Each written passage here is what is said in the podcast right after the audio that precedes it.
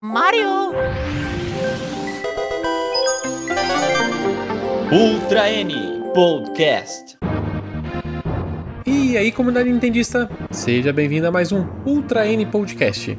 Eu sou Daniel Rensober e um jogo cancelado vai ser eternamente a promessa de um bom jogo. E eu sou o Teus e como eu não tenho abertura, cancela, cancela essa abertura. Cancela essa abertura. Eu sou o Júlio e se esse podcast tivesse sido gravado um ano atrás, Metroid Dread estaria na lista, hein? Pare pra pensar isso. Olha, Caraca, é, verdade. mesmo. É super comum a gente se empolgar com a revelação de algum jogo, né? Saborear aquelas imagens, apreciar aqueles comentários empolgantes dos desenvolvedores, ou até mesmo se impressionar por algum trailer de CG, né? O que não é tão comum assim é quando todo esse hype cede lugar para aquela desilusão do cancelamento, em que tudo aquilo que você imaginou de tal jogo acaba indo pelo ralo. E foi pensando nessas tragédias que aconteceram no universo Nintendo que a gente vai fazer esse podcast, pra gente relembrar e conhecer vários projetos e jogos que nunca viram a luz do dia. Se você quer conhecer o que esperar de Super Mario 64 2 ou mesmo de um projeto de Zelda feito por outros estúdios, fique até o final desse episódio que a gente vai contar tudo isso pra vocês. Mas antes de a gente começar, aqueles recados que a gente sempre deixa pra vocês. Já começa deixando o like nesse episódio, ou se você é novo por aqui, se inscreve no nosso canal no YouTube ou nos siga nas plataformas de podcast. Você também pode fazer parte do nosso grupo no Discord e no Telegram e conversar mais sobre Nintendo. E caso você queira apoiar ainda mais o nosso projeto, você pode ser membro do nosso canal no YouTube usando o botão Seja Membro. Para começar, eu queria trazer o primeiro, o primeiro jogo que o, que o Júlio trouxe, que eu falei assim, meu Deus, isso aqui existiu. Como assim? Quase rolou um jogo de vôlei do Super Mario, o, Júlio, que, que feito ainda pela mesma equipe do que fez o Strikers, né? Que é o jogo de, de futebol do, do Mario. Como, como funcionou esse projeto? Cara, pois é, né? A Next Level Games aí, ela já tem um tempo aí com a parceria da- com a Nintendo, mas ela já tem uns joguinhos cancelados aí, né? E esse Super Mario Spikers, que seria o, o nome original, ah, fantástico. Adorei o nome, Spikers. ele seria. é, é, é, Especula-se que ele seria um, um jogo híbrido de vôlei com luta, luta livre é, planejado para o, para o Nintendo Wii. É, segundo informações do jornalista investigativo Lion Robertson, a Nintendo ficou tão satisfeita com o resultado de Super Mario Strikers, é, tanto em termos de crítica quanto também em termos de venda, que a Nintendo resolveu dar mais liberdade e orçamento para Next Level Games desenvolver esse novo jogo. né? É, inicialmente, esse Super Mario Spikers ele teria assim uma arte mais parecida, mais voltada com sabe os jogos de esporte da Camelot? Aham, São sim. bem comportadinhos. sim. Pois é. Ele, ele iniciou como um jogo de vôlei mais nesse estilo assim, e depois, né, quando o pessoal da Next Level Games foi colocar a visão criativa, né, ficou aquele, aquele, aquele jogo mais violentozinho, mais radical. Mas uma coisa que eu não consegui juntar na minha cabeça, como que você mistura vôlei com jogo, eh, com luta livre ao mesmo tempo, assim? Eu não, não consigo conceber algo É. sendo que você luta livre é um, um esporte de contato, né? Você tem duas pessoas ali lutando e vôlei é justamente o contrário disso, são dois times separados por uma rede. Não, não consigo entender como uma coisa conversa com a outra. Eu tava até confuso quando eu tava pesquisando a pauta. Eu, como assim? Tipo, é vôlei, mas luta livre? Tipo, é- são dois esportes tão diferentes. Assim, é, sem ver vídeos, a única coisa que eu consigo imaginar é que, tipo, pegaria um power-up e jogaria no cara lá da, da outra área, né? Mas como isso poderia virar uma, um, um jogo de luta, de wrestling, é meio difícil imaginar, né? Por isso que fica só na imaginação e a gente acaba se empolgando, né? Pô, mas eu, eu fiquei triste quando eu vi que eles estavam planejando. Tiveram um tempo já planejando um jogo de vôlei do Mario. Poxa, eu adoro vôlei, tipo, ia ser o, o esporte que eu mais gosto com o Mario, só que não teve um dedicado. E vôlei é um jogo que já apareceram alguns exemplos de jogos de, né, de- desse esporte, mas nunca do Mario, né? Tipo, o próprio Clonoa teve um jogo de, de vôlei, né? aquele das meninas, como chama daquele jogo de luta Sim. mesmo? É Dead for. Ah, Death- Dead or Alive. Aquele ali é jogo de Isso, outra Dead or coisa, né? Eventualmente esse- tem um. É! Vamos É, fingir que é jogo de luta.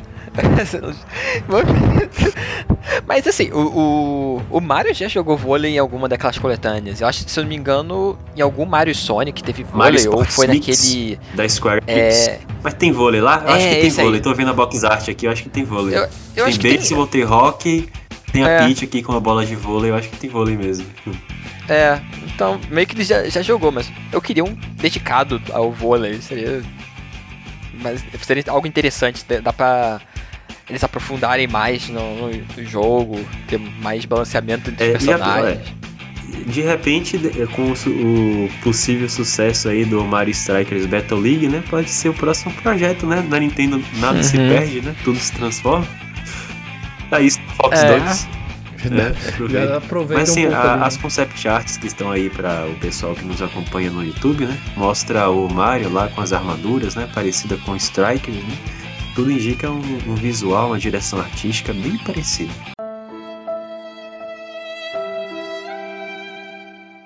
Ô Teus, se você que é bastante ligado no universo de mangá e tudo mais, né? Você se recorda de Kimba, o Leão Branco? Ele quase ganhou um jogo feito pela própria Nintendo? É, seria uma surpresa, porque jogo da Nintendo ser, ser um jogo licenciado, de uma, de uma marca licenciada, eu, tipo, eu não lembro de, de nada desses aí.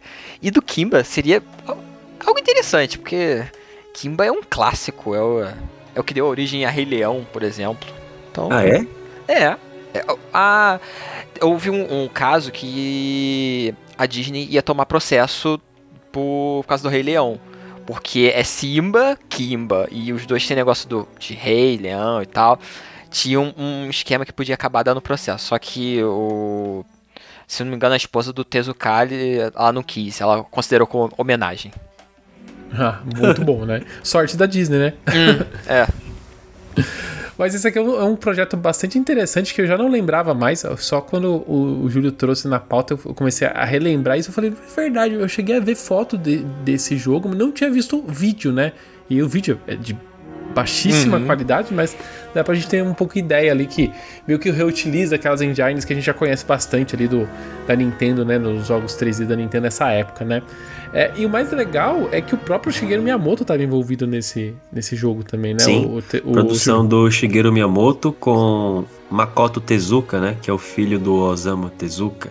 Ele apareceu na Nintendo Space World. Eu lembro desse jogo na, na revista que a gente já falou algumas vezes aqui, e dessa vez não, era, não é rumor, na Gamers. É, algumas fotos da, do Kimba com algumas declarações do Shigeru Miyamoto. Eu me lembro, na época eu ficava muito empolgado porque, assim, era plataforma 3D, né? Com o know-how da Nintendo. Eu realmente tinha grandes expectativas por, por ele. É uma pena mesmo que não se concretizou. Hã? E motivos para ser cancelado não existe, né? Basicamente foi esquecido no churrasco mesmo. É, dizem que o, o diretor do jogo, o, o filho do, do Osamu Tezuka, ele estava envolvido com muita coisa além desse jogo e ele não tinha muita experiência, né, sabe, no desenvolvimento de games. Então, dizem que esse foi um dos motivos pelos quais esse- o, o Kimba foi cancelado. Ah, entendi. É. Dá pra entender. Ele não, não trabalha com jogos, né? Mas eu acho que seria um jogo interessante pelo, pelo videozinho. Tipo, você vê uma, uma, uma movimentação Aquela- até que legal e tal. aquela carinha de plataforma 3D que a gente gosta, né? Uhum. Uma pena, uma pena. Quem sabe que não. Quem sabe existe um resto de, de jogo perdido nos arquivos da Nintendo. Qualquer dia a gente já vê isso em mãos, né? Ah, esse é difícil, hein? Vou esperar um, um novo Giga Leak 2.0. É. É.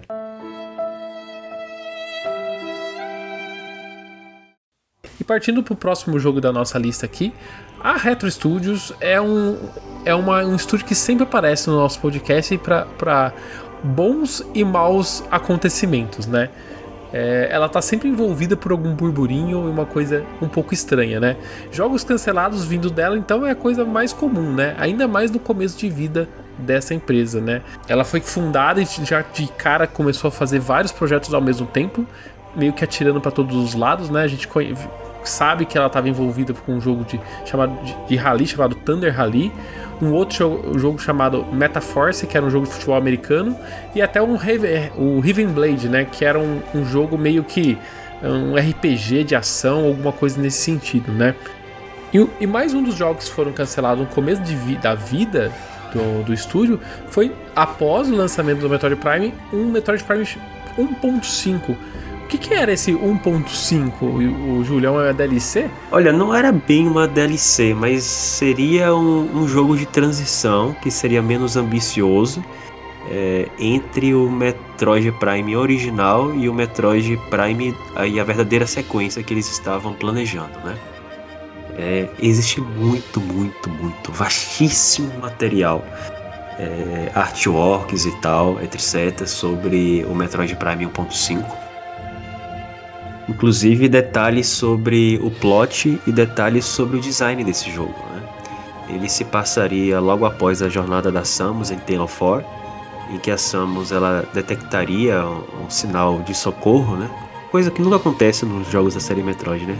nunca tem um pedido de socorro. Aí é, é, esse, esse pedido viria de uma nave alienígena. A gente tem até a artwork dessa, dessa nave aí para o pessoal que nos assiste pelo YouTube. Na medida que a Samus se aproximava dessa nave, é um raio trator é ativado, puxaria essa a nave dela para as docas, então a nave se dobra e ela entraria em uma dimensão paralela. É... E dentro dessa nave aí você percebe que tem influência, me parece ter um pouco de influência do Metroid Fusion e 2001 Odisseia no espaço também, porque uhum. tem uma inteligência artificial que enlouqueceu e se dividiu em quatro personalidades diferentes. Uhum. E, e essas, personalidades, essas quatro personalidades aqui seriam os elementos centrais no design de Metroid Prime 1.5, pois cada uma das personalidades da nave afetaria o ambiente à sua maneira. É, a gente tem aí uma concept art que mostra a fisionomia de quatro personagens que seriam divididos em um a criança, que brincaria com sistemas de segurança e criaria quebra-cabeças para Samus, o assassino, que orientaria a Samus para o combate, aumentando o, o número de inimigos, deixando o, os, os torrents é, bem mais violentos, a mãe, que conferiria a Samus os power-ups depois de completar as missões, e o Marte, que seria a personalidade responsável pelo que seria que ser o próprio objetivo, assim, pelo que entendi, da nave espacial. Uhum. Porque uhum. o objetivo seria usar a nave para colidir com o planeta Pacífico e de lá extrair seus recursos, né? Para quem não tá vendo o, o nosso vídeo, né, tá só ouvindo o podcast, esse, essas, esses rostos aqui é como se fosse o, meio o Zordon dos Power Rangers. Né? Bom. É mesmo, é mesmo. É. Excelente e é, é, é, também vazou várias concept arts de, de inimigos, com, inclusive com nomes. Por exemplo, a gente teria um Hometroid, que seria uma fusão de Metroid e Comando, né? Onde é que foi que a gente viu isso? Caramba! pois é. Os caçadores Trash, que usariam armas, é, que usariam suas garras para o ataque, e também teriam as chamadas bestas de choque, que usariam rifles de alta potência. É, uma das coisas mais, mais interessantes, Daniel e Teu, sobre o, o Metroid Prime 1.5 é que haveria um modo cooperativo. Cooperativo? Mas é tipo campanha mesmo? Aham. Uhum. Caralho, isso é legal. A Samus poderia fazer, em determinado momento do jogo, ela poderia pegar os componentes necessários para fazer um clone dela própria. E... A Dark Samus, hein? É. é. Pois é. E aí, se o, o segundo jogador pegasse o controle a tela automaticamente se dividiria em duas e vocês poderiam jogar em conjunto, modo single player mesmo, ah, cooperativo. Legal. Aí é legal. Então seria Você um vê? co-op só em algumas situações. Tipo. Só é aqueles momentos pra fazer que, clone, talvez, né? Pelo que entendi, é, seria. Não seria em determinadas situações, seria a partir de uma determinada situação. Ah. Tipo, ela pegou as peças necessárias, os recursos necessários para se clonar a partir dali você poderia. Sabe o Luigi's Mansion 3? Hum. Uhum. Tipo. Ah, tipo, então, tipo, logo depois que você pega o Guide. Ah, tá. Isso. Seria mais ou menos logo depois de pegar o Guide. O próprio Kirby também, que acabou de sair, ele, ele é assim também. no começo, logo, é logo no comecinho, mas você no, assim que você começa, você não consegue colocar dois jogadores. É só assim que você avança um pouquinho que você consegue colocar a opção de dois, entendeu? Acho que é mesmo, então é o mesmo esquema, mais ou menos. Sabe outro conceito que parece ter sido utilizado a partir de Metroid Prime 1.5? É que a, a origem dos ataques de corpo a corpo que ela faz em Samus Returns e Metroid Dread.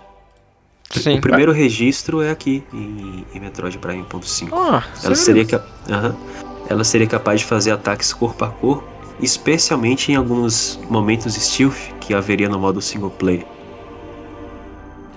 Engraçado que vários conceitos que não foram levados pro próprio Metroid Prime 2, né? É. Tipo, no, conceitos que tinha no, nesse, nessa evolução, vamos dizer assim, do Metroid Prime 1, mas que acabaram sendo descartadas, né? O que, que vocês achariam, hein? Já que, ao que parece, muita coisa de Metroid Prime 1.5 fosse. É, foi utilizada no, no Metroid Samus Returns e no Metroid Dread.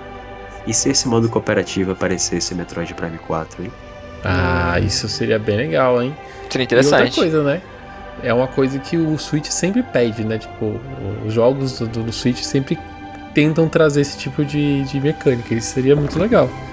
Ou eles podiam, sei lá, num Metroid Prime Trilogy ou Metroid Prime Remake, sei lá, ter Plus esse, essa versão aí, o, o 1.5. Quem sabe logo é. a gente descobre se vai ter isso ou não é. vai ter, né? que tal a gente colocar um monte de personagens super deformes e fazer um jogo multiplayer? Ah, tá, ah, fizeram essa mesmo. já, já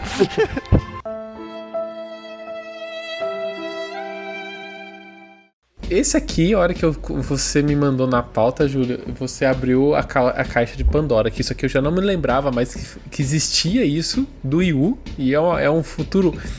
E é um passado tão recente, né? E eu já não tinha apagado na minha cabeça que esse Killer Freaks from Outer Space, né? Que é um projeto da própria Ubisoft, um, F, um FPS, né? Arcade que meio que utiliza os, os, os, coelhos, vamos dizer assim, os coelhos, os rabbits, mas não é bem os rabbits, é uns coelhos macabros, assim. Eu tinha apagado isso da minha mente, eu não lembrava mais que existiu esse projeto na face da Terra, né? ele parece ter, ele tem um, um, senso assim de filme B, né, de terror filme B, né, que é, é um dos bichos muito feio, muito pavoroso assim, ao mesmo é tempo trash. engraçado, né? Meio é, é bem trash, bem, bem trash, trash, mesmo. É. Tipo assim, é... do caixão tá fazendo um jogo, seria esse aí. É meio aquela, aquela vibe tomates assassinos assim, sabe? Aham, uh aham. -huh, uh -huh. Os coelhos assassinos. É, então. Eu, eu, só não lembrava disso aqui, que ele, ele era um jogo que foi originalmente pro, projetado pro PS3 e o Xbox 360. E depois ele se tornou um jogo exclusivo pro Wii U, né? Exclusivo. Isso eu não, não sabia, né? Uh, e, sei lá, então ele tem. Ele nasceu dessa, dessa essa vontade da Ubisoft de fazer um, um spin-off meio maluco do, do, com, com esses coelhos, né? E e que depois acabou se transformando em outro jogo, né? Foi o nosso amado Zumbiu. Então, isso aqui eu não lembrava que, que o Zumbiu nasceu desse projeto. Para mim, o Zumbiu era outro jogo e acabou. Olha, realmente foi. O jogo era tão estranho, tão estranho que ele esqueceram o projeto e ninguém lembrou mais dele, né? É. Cara, tem, tem uns trailers de, de gameplay dele na, na E3 2011. E assim, na época, eu juro que eu achei muito estranho isso. Os coelhos são. Assim, é, eu gosto de arca de shooter, sabe? É, por exemplo, Serious Sun, vocês jogaram no PC na época? É, Saiu até um, um remaster. Mas vocês conhecem, né? Aquela horda de inimigos. Então, é, é assim, arca, arcade shooter é legal. O problema do, do, do Killer Freaks é que na E3 2011 isso já estava muito perceptível. Você estava andando, você tinha que andar olhando para baixo. É, porque os, os, os, coelhos só eram pequenininhos, sabe? Aí uhum. eventualmente passava um, um Pantagruel lá, um robô gigantesco, você olhava para cima. Então o jogo tentava essa dualidade, eu ficar olhando para baixo, olhando para cima. E a Ubisoft percebeu que era muito chato você ficar olhando uhum. para baixo o tempo todo. E aí, segundo consta no histórico de desenvolvimento, esse foi o motivo pelo qual eles resolveram colocar personagens maiores, no caso os zumbis, né? E a partir de então, né, reformular completamente o conceito do jogo. Mas assim, se fosse com esses coelhos, ia ser realmente muito estranho. Ter que ficar jogando para baixo, apontando toda hora para baixo, mas ter que andar olhando pro chão e de repente ter um monstro gigante. É, eu acho que seria realmente muito desconfortável. E ele acabou se transformando nos jogos mais queridos ali do Wii U, né? Tudo bem que a gente não tem tantos, tantos jogos no Wii U, mas ele acabou virando um jogo. Sempre ele, é, o Zumbi U ele é lembrado. Tudo bem que é um jogo bem genérico, assim. Ele é mais lembrado por conta até da, das mecânicas que ele traz, né? De usar o, o tablet e tudo mais, né? Mas ele acabou virando um projeto que é guardado com carinho, assim, pelas pessoas, né? Na quinta geração, várias propriedades intelectuais fizeram boas transições pro 3D, né? Uhum. Por exemplo, Donkey Kong fez uma excelente transição, né, Daniel? Nossa, maravilhosa, parabéns, cara. Mario podia ter aprendido então com o Donkey Kong. É, com certeza. É, mas assim, fora do universo Nintendo, teve uma franquia aí que fez uma transição pro 3D e tem muito fã e muita viúva sobre essa série. Mega Man Legends. E aí, já jogaram? Esse eu nunca joguei. Muito nada, pouco. Nada, nada, nada. Mas eu sei que tem um pessoal, o pessoal que jogou assim é bastante fã e pede é, remake, collection, continuação, né? E Mega Man Legends, assim, ele fez essa transição pro, pro 3D com Mega Man. E ele não é necessariamente um jogo de ação em plataforma como é Mega Man. Uhum. Por incrível que pareça, ele foi ele misturou ação, aventura com elementos de RPG, acho que com um ano antes de da Nintendo com The Legend of Zelda Ocarina of Time, sabe? Hum, é, tem bastante interseção. Eu joguei pouco no Mega Man Legends, mas honestamente eu consigo compreender assim muitas semelhanças no pouco que eu joguei é, dele com Ocarina of Time. E para quem jogou a época, realmente é, tem status de cult, né? Inclusive foi um dos jogos que marcou a, a reconciliação da Nintendo com a Capcom, né? Porque o Mega Man Legends é, posteriormente é, virou o Mega Man 64 uhum. no, no N64 e eu acho que no ano 2000 ganhou o Mega Man Legends 2. Agora imagine aí, terminou lá no PlayStation, aí a Nintendo tá lá revelando o Nintendo 3DS na E3 2010 e qual é uma das grandes surpresas da revelação? Mega Man Legends 3, exclusivo pro 3DS. Caramba! Pô. Isso, isso eu já não lembrava, já tinha outra coisa que tinha apagado na minha mente. Eu também não lembrava. Legends 3, ele seria dirigido também pelo qual criador do, do robozinho azul, Kenji Inafune. E o método de desenvolvimento dele era muito peculiar, porque ele queria criar o Mega Man com a ajuda dos fãs. E por isso eles criaram um ambiente virtual chamada Mega Man Legends 3 Developer Room, onde os fãs podiam se reunir e enviar várias ideias assim sobre o conteúdo do jogo. Eles enviavam artworks, desenhos, sugeriam personagens, nomes de personagens, cenários. Era uma comunidade bem ativa, sabe? Caramba! Maneiro. E agora assim, eu não sei se vale a pena fazer esse tipo de consulta para as pessoas, sabe? Tipo assim, é ok que isso parece ok, parece assim sensato ouvir os fãs, mas assim, se os fãs estão dizendo o que o jogo tem que ter ou o que não deve ter, como é que você vai surpreender os fãs com um jogo assim, sabe? Hum, é. Eu, eu entendo a ideia para você, mas tem que ter tipo uma curadoria muito boa pra pegar, tipo, o que que vai É. ser de ideia legal e o que que vai ficar ruim e conseguir colocar coisas originais. A Capcom fez um Kickstarter então para pro Mega Man 3, o Mega Man Legends 3 e, e nunca lançou. É, quase isso. nunca lançou. E a gente não sabe exatamente o que aconteceu, né? Ou sabemos se, por exemplo, se o histórico do. Qual é o nome daquele jogo, daquela tragédia lá do ah, Inafune? o Mighty da, mena, da Menai. É. Se aquilo foi indicativo do resultado do que estava sendo Mega Man Legends 3, a gente já sabe por que em 18 de julho de 2011, né, a Capcom anunciou que foi cancelada e que essa sala colaborativa, é, Devil Room, seria encerrada. Mas, as imagens que aparecem, pô, parecia um jogo legal, tinha uma movimentação boa e tal. Principalmente porque o que eu conheci foi o primeiro Legend, que tinha uma movimentação que, se eu não me engano, ele era meio tanque, o personagem. Ele... Era meio tanque. É, então. Pra aquela movimentação que você agarrava na parede, pulava de prédio, eu ficava tipo, nossa. As imagens são super bonitinhas, Uhum. nossa, muito bonitinho mesmo. É, eu fiquei muito empolgado com ele. Agora, eu tenho uma história muito interessante é, sobre o Mega Man Legends 3 de um, um conhecido meu. Ele era muito fã de Mega Man Legends e ele, tipo assim, ele desafiava os nintendistas falando que Mega Man Legends era superior a Ocarina of Time. Caramba! Aí também sim, não. sim, sim. Tem, tem, tem essa vibe entre os fãs de Mega Man. Aí ele ficou assim muito louco quando a Capcom anunciou o Mega Man Legends 3. Ele comprou o 3DS assim no lançamento por causa desse jogo. Caramba! Calma aí, calma, calma, calma.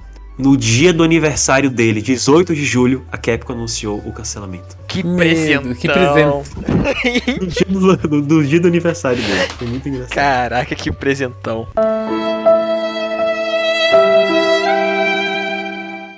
Se você tá ouvindo esse podcast no lançamento desse episódio, você deve estar acompanhando o hype que a comunidade tá com Hogwarts Legacy, que é o novo jogo do Harry Potter que vai sair para todos os consoles e inclusive pro Nintendo Switch, né? Mas o que é mais legal dessa curiosidade que aqui é que era para existir um projeto exclusivo da Nintendo com o Harry Potter, né? Anos atrás, em 1998, a Nintendo fez uma proposta para ter acesso exclusivo aos direitos de Harry Potter para os videogames e desceu uma ordem para NST, né, a Nintendo Software Technology, aquela empresa, aquela, aquele estúdio que fica até nos na América, né, onde eles iam desenvolver uma proposta de jogo para para Harry Potter, né? No caso seriam dois protótipos, um com o universo do Harry Potter em si e outro utilizando é, o, as partidas de quadribol, né? Pô, o jogo de, de quadribol seria legal. Eu, eu tinha, eu tinha mais hype pelo Adventure em terceira pessoa. Ah, eu, também, eu também sou muito mais adventure em terceira, em terceira pessoa do que jogo de esporte, assim, né? Ah, E- mas é porque é um esporte diferente e, tipo, com a pitada de Nintendo, que deve ter umas loucuras, que seria as magias, acho que seria interessante. Chegou, a chegou a sair um jogo de quadribol no GameCube no, no futuro, Saiu. né? É. Aí, antes- então, e essa, a NST então pretendia fazer títulos com Harry Potter tanto no Nintendo 64 como no Game Boy Advance e até mesmo no, Game, no GameCube, né? Coincidindo ali com os lançamentos dos novos livros e também dos, dos vindouros filmes, né? Um dos pontos mais engraçados dessa história é que os artistas da- da- que os artistas da NST sabiam que a J.K. Rowling né, exigia que a atmosfera do Harry Potter se mantivesse estritamente britânica. Mas os chefes da NST determinaram que o jogo seguisse um estilo mais voltado para o anime e para o mangá, resultando nessas artworks aqui que a gente vai mostrar aqui no vídeo, né? Que, que são bem diferentes do que a gente espera quando a gente fala de Harry Potter, né?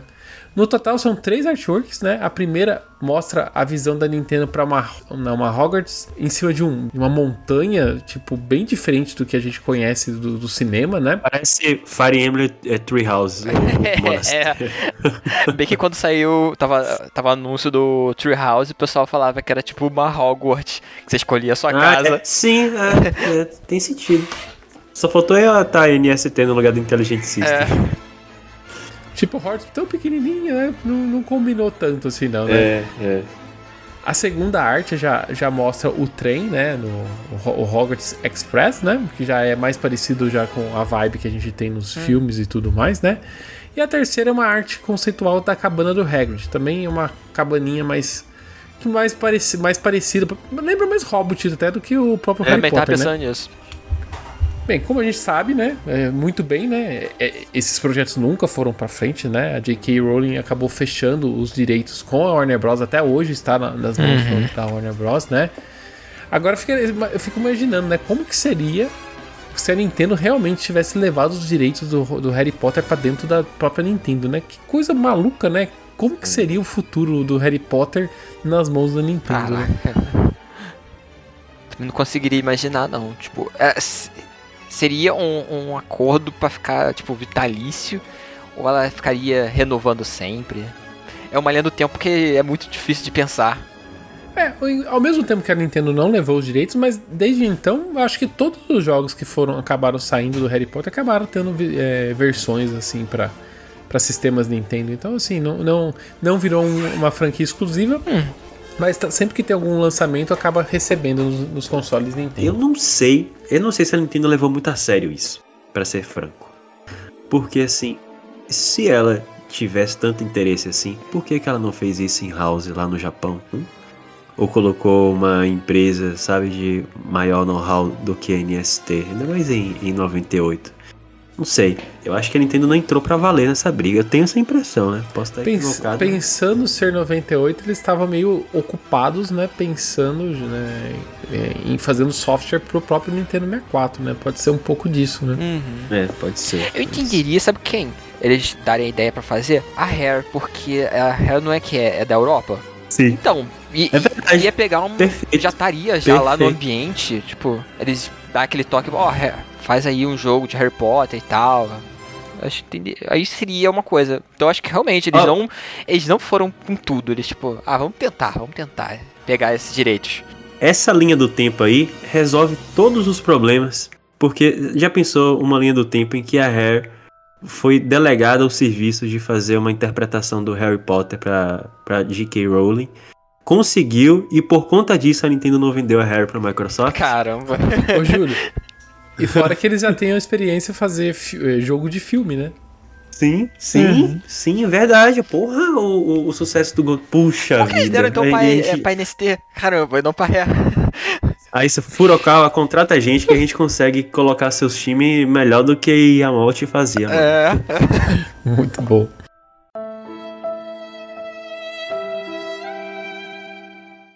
Olha, eu acho uma grande injustiça que se comente tão pouco sobre uma das parcerias mais profícuas que já teve em termos de desenvolvedoras third party com a Nintendo. É, pouca gente conhece a Factor 5, mas assim, pense no estúdio que era o puro suco na década de 90 e também no início dos anos 2000. Meu Deus do céu. Factor 5 era sinônimo de qualidade. Eles fizeram os excelentes Star Wars Rogue Squadron pro Nintendo 64. Depois aquele Star Wars que até hoje eu acho que deve ser mais bonito do que alguns jogos do, do Switch no, no GameCube. Vocês já jogaram os Star Wars Rogue Squadron do, do GameCube, não? Eu só joguei Lego Star Wars e eu, o Star Wars. Eu já joguei, já joguei um, po um pouco assim mesmo. Não joguei até o final, mas eu joguei sim, é muito bonito. bonito impressiona, até, impressiona até nos dias de hoje jogando impressiona. Mas enfim, é, a Factor 5 na década de. Ainda no Nintendo 64 e no GameCube, ela tinha uma questão em mente. Que era preencher a lacuna de Metroid no Nintendo 64. E por isso eles planejaram um jogo chamado Tornado, que seria de ação e tiro em terceira pessoa. Esse jogo seria, teria um mundo dividido em oito níveis, com elementos de tiro e quebra-cabeças, e teria dois protagonistas, sendo um homem e uma mulher. O mais engraçado é que, apesar da Factor 5 ter é, batido as botas, até hoje o site existe e dá para escutar a música do, da demo do, do, do torneio lá no, no site deles. A gente deixa tocando de fundo aqui enquanto a gente tá falando. Enfim, em relação aos motivos do cancelamento desse Metroid da Factor 5, é, eles a princípio tiveram que, que suspender o desenvolvimento na época do Nintendo 64 por causa do Star Wars. Depois eles tentaram transferir o jogo para o Nintendo GameCube. No entanto, no GameCube eles também se envolveram no desenvolvimento de mais jogos Star Wars e tiveram que empurrar a Tornado lá para frente.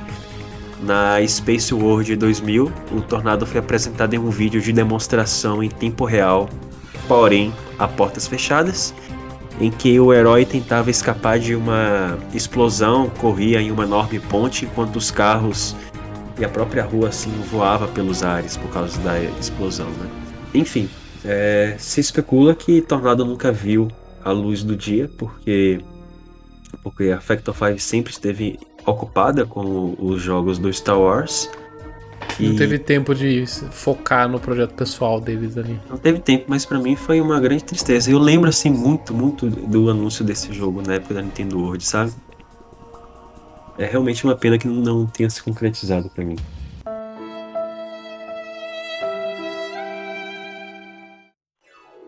Smash Bros. é responsável sempre por apresentar ou reapresentar personagens da Nintendo para o grande público, né?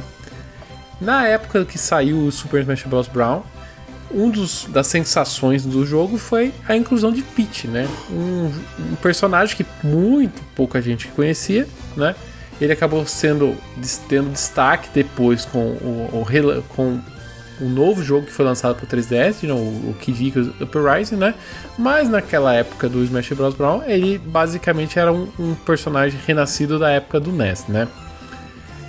O mais interessante é que existia um projeto envolvendo o Kid Icarus, né? mas não para o 3DS, e sim para o próprio Wii. E quem estava colocando as mãos nesse, nesse jogo era a Factor 5, né? Justamente essa que a gente está comentando agora é, dos projetos de Star Wars para tanto para Nintendo 64 como para GameCube.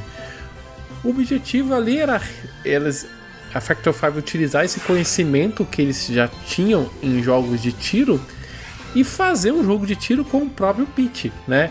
Um pouco que a gente viu ali no 3DS, naquele combate é, aéreo, a ideia era já ter um Kid Icarus pro próprio Wii, utilizando ali talvez um pouco do pointer do Wii, né? Olhando os artworks, a gente vê que é um, é um, o conceito era totalmente diferente do que a gente efetivamente recebeu ali no 3DS, né, o, o Júlio? Ah, era bem diferente. Eu, esse aí é o primeiro que eu gostei de terem cancelado. Ah, você não gostou não, desse? Não tava gostando do visual. Não. Eu, sei lá, o Peach eu acho que ele parece mais como eles fizeram de anime, ou se eles fizessem um cartoonzinho Aqui ficou mais, parecendo mais o Phoenix Rising do, da, da Ubisoft. é, assim, em teoria, tinha muito sentido a, a Factor 5 se envolver com o Kid Icarus, porque ele já tinha o know-how de Star Wars Rogue Squadron, né? É... Uhum. Enfim, o Pete realmente era um pouco mais tonificado. E ele, ele poderia ir pelas art shops, a gente vê. Ele tava com a musculação em dia. Tava. Ah, você não é. devia ter gostado, Daniel. Você é rato de academia. é, ao que parece, ele poderia utilizar magias de fogo, água, é, é planta, etc. Meio Pokémon, né? É, também o, o arco e flecha dele serviria também como espada, como acontece nos jogos. E ele não, não teria acontecido porque você se lembra da E3 2008, né? Que foi aquele, aquela tragédia com Music, vários jogos assim, de, que desagradaram assim todo mundo. E Kid Icarus estava planejado para dar uma quebrada naquela naquele predomínio de jogos casuais de 2008. E como a Factor 5 não conseguiu um bom projeto até aquele período, a Nintendo ficou muito chateada com isso e depois resolveu cancelar, porque o jogo realmente não estava progredindo bem. Mas tem muito material, tem alguns vídeos do, das animações dos personagens, né? Para mim, eu assim, apesar da Factor 5 estar tá claramente em crise, contornado em Kid Icarus, eu realmente confiava no, no taco dele, sabe? Para mim é um, é, um, é um estúdio que faliu não necessariamente por incompetência, mas por ele focar num público assim, bem de nicho. Fiquei, fiquei imaginando, assim, imagina se esse projeto tivesse ido para frente, qual que seria o futuro do Kid Icarus, né? É interessante, eu, eu, gostei bastante. Eu não lembrava disso aqui também, não, não tinha visto esses artworks ainda, achei bem interessante. É interessante, mas ao mesmo, ao mesmo tempo um pouco estranho, né? E partindo para um outro projeto que também foi cancelado, agora a gente vai trazer de volta a Rare, né? A Rare que é conhecidíssima como a empresa que fugiu das mãos da Nintendo, que a gente sempre tem aquele carinho especial, né? Mas também que ela deixou algumas coisas meio encobertas, né? Eu juro, o que, que é esse projeto de spin-off de um spin-off que já é Perfect Dark, né? ah, Cara, naquela época, a, a Rare tinha desenhava conceito de jogo assim a torta direita. Né? Eles acordavam eu... de manhã, pegavam o papel de pão e saía desenhando. É, era uma explosão de criatividade. Né? O, o objetivo desse esse spin-off de Perfect Dark se chamaria Velvet Dark, por causa da irmã da Joana. Seria um jogo furtivo e de ação em terceira pessoa, porque a Harry planejava agora explorar um gênero que ela até colocava elementos em determinadas partes dos jogos dela, mas ela queria fazer necessariamente um jogo stealth para concorrer com Metal Gear Solid e Siphon Filter. Que nessa época e nessa época fazia muito sucesso muito esses jogos, né? Fazia muito sentido ter um projeto desse, nesse jeito, né? Tanto foi real que em determinado momento a Rare registrou a marca e também o domínio na internet. Em 2015, a gente vai até colocar esse tweet aí, o Greg Mailes ele postou o preâmbulo de um documento de design que teria 17 itens, incluiria o resumo da história de Velvet, tinha previsão também de compatibilidade com Game Boy Advance multiplayer, e a gente também tem três renders da Velvet que foram supostamente produzidos aí para esse, esse novo projeto. Ao que tudo indica, né? Uh, o Velvet foi cancelado porque a Rare resolveu focar todos os seus recursos em Perfect Dark Zero, né? Foi revelado na Space World de 2000. E que também demorou, né? Foi, acho que foi lançado em 2005 no lançamento do Xbox 360. Então também foram pelo menos 5 anos do desenvolvimento do Perfect Dark Zero.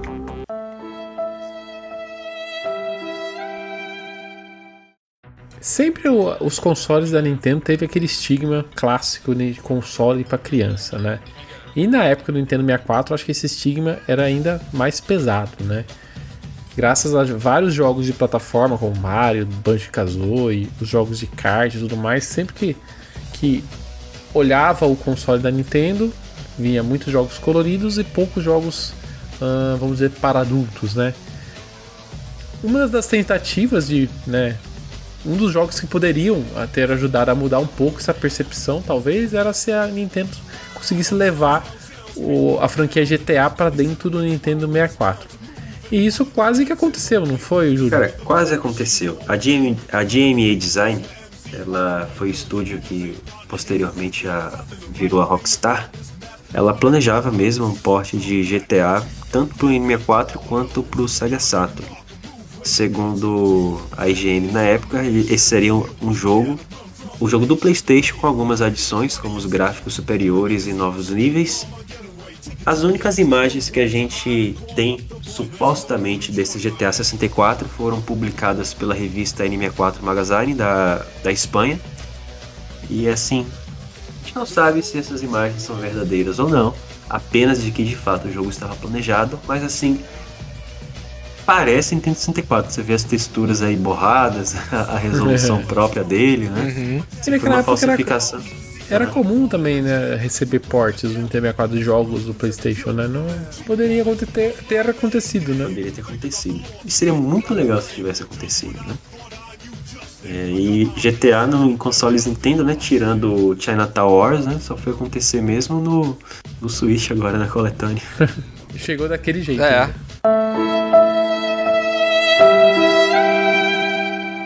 Indo agora pro GameCube, né? Sempre que a gente pensa de, em RPG, eu acho que o GameCube não é um grande exemplo de console de RPG, né? A gente tem poucos exemplos assim, mas mais pro fim da, da até da vida do, do, Nintendo GameCube, a Nintendo trouxe alguns jogos e acho que um, do, um dos que, que brilham muito na, no catálogo ali do, do, do GameCube é o próprio Baten Kaitos, né? O Baten Kaitos é uma franquia de RPG bastante conhecido para quem conhece e é fã da Monolith Software, né? É, eles foram co-desenvolvedores desse jogo na época que eles estavam é, integrados à Bandai Namco, certo? Nos anos 2000, a Monolith então pertencia à Bandai Namco, né? E nessa época ela lançou tanto o Baten Kaitos, o Eternal Wings and the Lost Ocean e a prequel, né? Que é o Baten Kaitos Origins, também pro GameCube. Acontece que antes dessa aquisição da Nintendo, a Monolith e a, a Tri Crescendo desenvolviam mais um título dessa franquia para o Nintendo Wii. O diretor e produtor da série, o Yasu, Yasuhiro Hone revelou os detalhes sobre esse jogo em seu Twitter em setembro de 2018. Segundo ele, o Baten Kaitos 2 seria um RPG de grande escala, com cenários no fundo do mar, na terra e no céu. Ele também garantiu que há uma grande quantidade de arte conceitual selada nos escritórios da Bandai Namco e concluiu dizendo que se e dizendo que os pedidos para um novo jogo da série devem ser feitos para Bandai e não para Monolith, porque a, a franquia Baten Kites não é uma IP da Nintendo. É, e não só o, o Baten Kites 2, o Baten Kites 3 foi cancelado pro GameCube, como uma versão do Baten Kites pro Nintendo DS também foi cancelada, né? Porque a Nintendo chegou a anunciar que o Nintendo DS ganharia uma versão pro ganharia uma versão de Baten Kites, mas também não viu a luz do dia, né? Provavelmente foi porque a venda do jogo, dos jogos, na verdade, não foram tão satisfatórias assim. Mas assim, eu nunca joguei BTKs, mas eu já vi gameplay, já vi algumas imagens, assim, o jogo é muito bonito. Os cenários são desenhados à mão, sabe? É um negócio assim de tirar o fôlego. A trilha sonora também. Acho que, se eu não me engano, o Super Smash Bros. tem até uma música do Beten Katos. O, e seria super legal ele pro DS, porque como ele tem esse conceito de cartas, né? Faz todo sentido ele estar tá dentro de um, sim, sim. do, do, do, do, portátil, assim. É, é uma, é uma pena. Esse, esse projeto do, do DS acho que faz muito mais sentido até que do próprio Wii. Seria legal. E aí, com toda a tradição de RPGs do DS. E falando em DS, né? É, esse, esse é um, um jogo bastante, acho conhecido para quem acompanhou a plataforma do Nintendo DS que era a tentativa de trazer o Halo pro Nintendo 3DS, assim. É, até temos vídeos, né, desse, desse projeto, não tem, Júlio? Tem, tem um vídeo. Supostamente filmado por um jornalista da IGN que é, viu o protótipo e conseguiu filmar é, parte dele em, em movimento e, sei lá, parecia muito bom, sabe? O, o DS não era uma plataforma muito apropriada para jogos de, de, de FPS. Quem jogou Metroid Hunters ele sabe como era, foi doloroso. Não era um, uma plataforma para esse tipo de jogo, mas ao mesmo tempo o que tinha de projeto anunciado para ele usando esse, esse tipo de jogabilidade era um monte, assim, nunca entendi muito bem por que, que tinha tanto projeto, assim.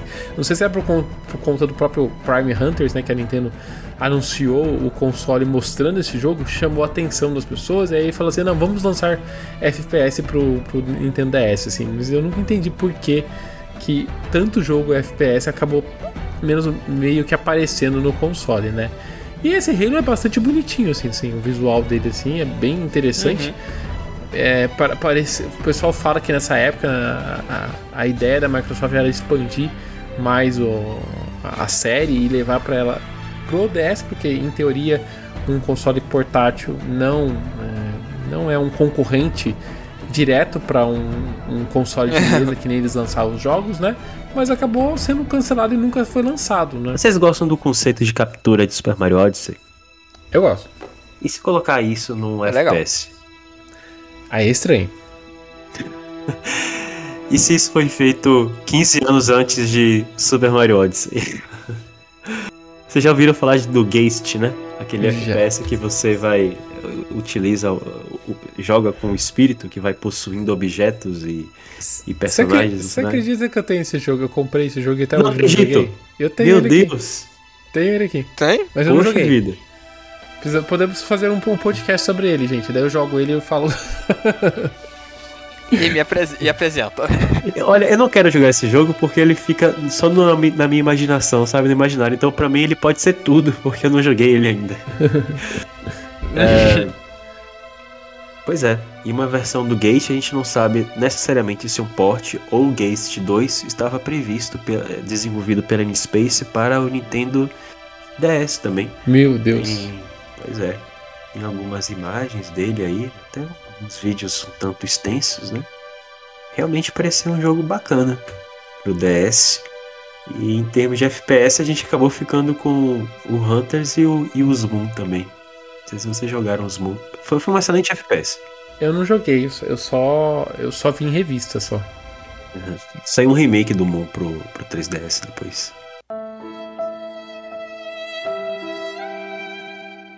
e a continuação do Super Mario 64. Esse aqui foi um negócio que povoou as revistas de videogame naquela época durante anos e anos e anos.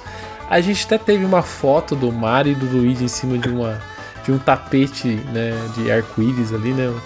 Um, ta um, tapete voador lá do último mundo lá e que depois foi dito que é, na verdade é uma imagem fake, né? Que alguém, alguém pegou e fez aquela montagem.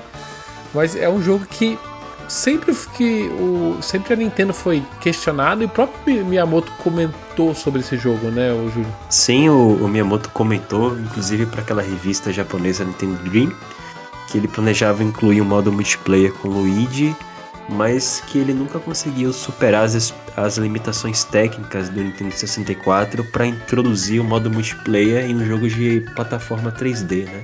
Que é uma coisa que a gente até já viu lá no podcast do do Super Mario 64 sobre a história de desenvolvimento, que no início também tinha modo multiplayer, mas eles não conseguiram fazer integrar essa questão aí. Apesar, apesar de, ser, de ter sido cancelado, especula-se que a Nintendo utilizou o conceito de Mario 64 2 em Super Mario 64 DS, que você pode jogar com vários personagens e tem um modo multiplayer. Fuja dessa versão. Mentira!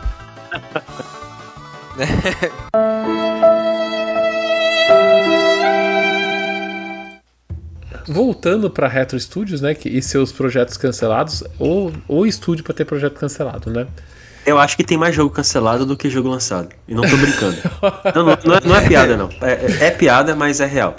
Vou fazer um. Pior que é verdade. o, o estúdio para ter jogo cancelado. E esse aqui é um projeto que foi revelado há não muitos, muitos anos atrás, né? Em 2020, na verdade, esse projeto acabou sendo vazado, vamos dizer assim, né? Na internet, né?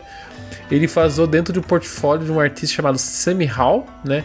E ele, que ele publicou que ele, no, nas artes conceituais que ele, que ele participou para um jogo produzido pela Retro Studios, mas envolvendo a franquia Zelda. Mas não era bem o Zelda, opa, a Zelda, né? E sim era baseado na tribo Shiká. Segundo essas, essas imagens, né, ele, ele traz uma vibe totalmente mais madura, mais sombria, né? Uh, sei lá, remetendo muito mais a Twilight Princess, mas ainda mais, mais obscuro, né? E hum. exploraria o que aconteceu com o último Sheikah na linha do tempo onde o Link foi derrotado pelo Geno, né?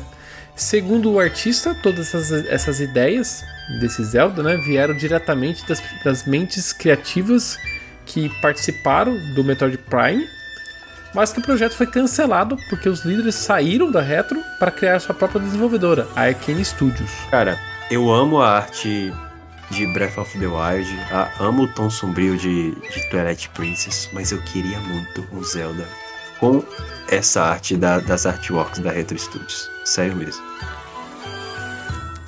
É, ele parece, parece um jogo bom. de ação, sei lá, meio hack slash, assim. Ele, ele, parece que foge um pouco, assim, do, do que a gente olha na, na série. E. sei lá, ele foge a, a, a essa linha mais clássica do jogo, né? E é um visual muito mais pesado, assim, mas é muito interessante, muito interessante mesmo. O, o nível de detalhes, o estilo artístico, assim, é muito bonito. Você falando que parece um estilo hack and slash, que seria legal. Pô, seria realmente.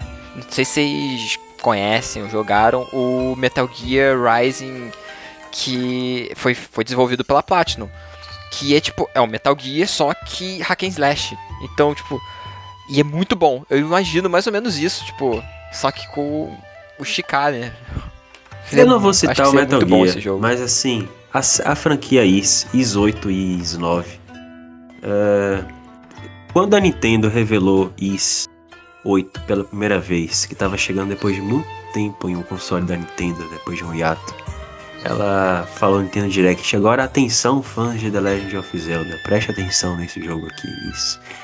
Cara, eu acho que se fosse para ter um, um, um, combate igual do Is, com essa arte, esse Zelda ia arrebentar a boca do balão. Mas, Júlio, daí eles não vão conseguir lançar Metroid Prime 4 nunca. Ah, isso já, já tá acontecendo, né? Então não ia mudar nada na tua conjuntura. É. Eles estão contratando tanta gente que faz concept art e coisas de pré-produção. Pode ser que eles estejam resu é, ressuscitando essa ideia. Espero.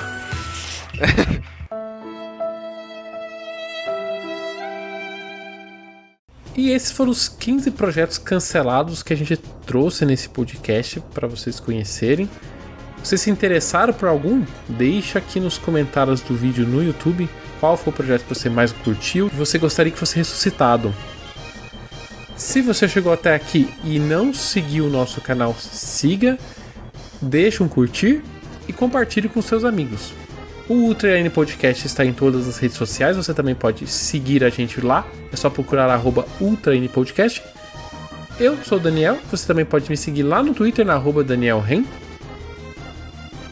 E eu sou o Teus, vocês podem me encontrar pela arroba Jackson Teus com underline no final. Minha arroba é a Júlio Rodrigo X.